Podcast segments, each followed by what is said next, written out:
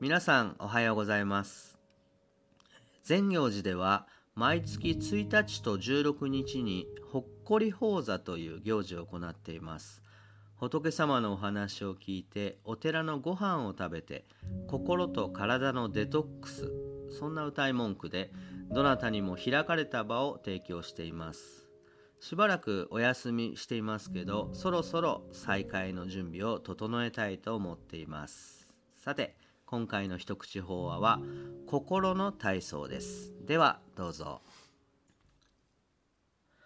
欠点だらけの人間だから爽やかな朝ラジオ体操の後は心の体操の時間です。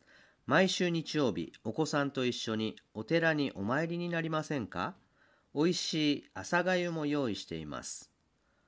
こんな歌い文句で今年の夏休み早朝日曜学校を始めてみました。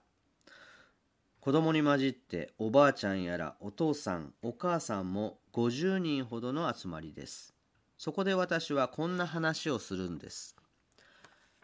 おはようございます。爽やかな朝ですね。ラジオ体操をしただけだと、口や喉、それにお腹もなかなか目を覚ましてくれませんが、その後にこうして大きな声で仏様の前でお勤めをすると、もうすっきり、爽やか、体の方はエンジン全開という感じです。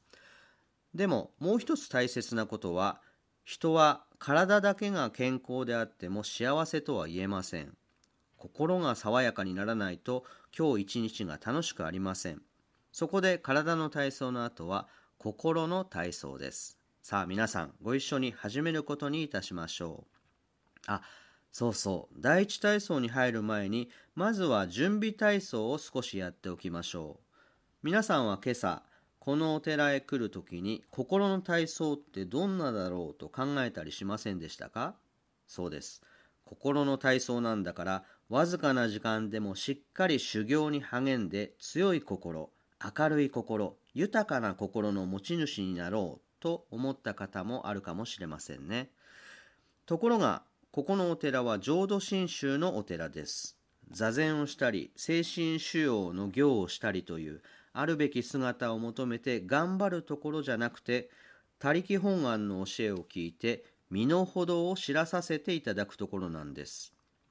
他力本願知ってますか？よくプロ野球の実況なんかで間違って棚ぼた式に勝ったりした時に使われていますが、そんなんじゃないんですよ。他力本願というのはね、この私を間違いなく仏にするというのが阿弥陀如来という仏様の本当の願いだということなんです。でもどうしてその仏様は私が頼んでもいないのにこの私を仏にするなんておっしゃっているのかしら。ずいぶんおせっかい。私は私の思った通りにするんだからほっといてちょうだい。と言いたくもなります。そこで勇気を出して仏様に聞いてみましょう。仏様、あなたはどうしてこの私を無条件で仏にするなんておっしゃるんですか？すると仏様はこうおっしゃいます。それはね、お前がうぬぼれの塊で良いことをしてもすぐに天狗になってしまうようなどうしようもない欠点だらけの人間だからなんだよ。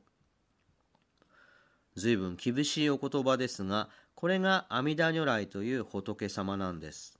つまり、この仏様はいつでもどこでもこの私に身の程を知れよとおっしゃってるんです。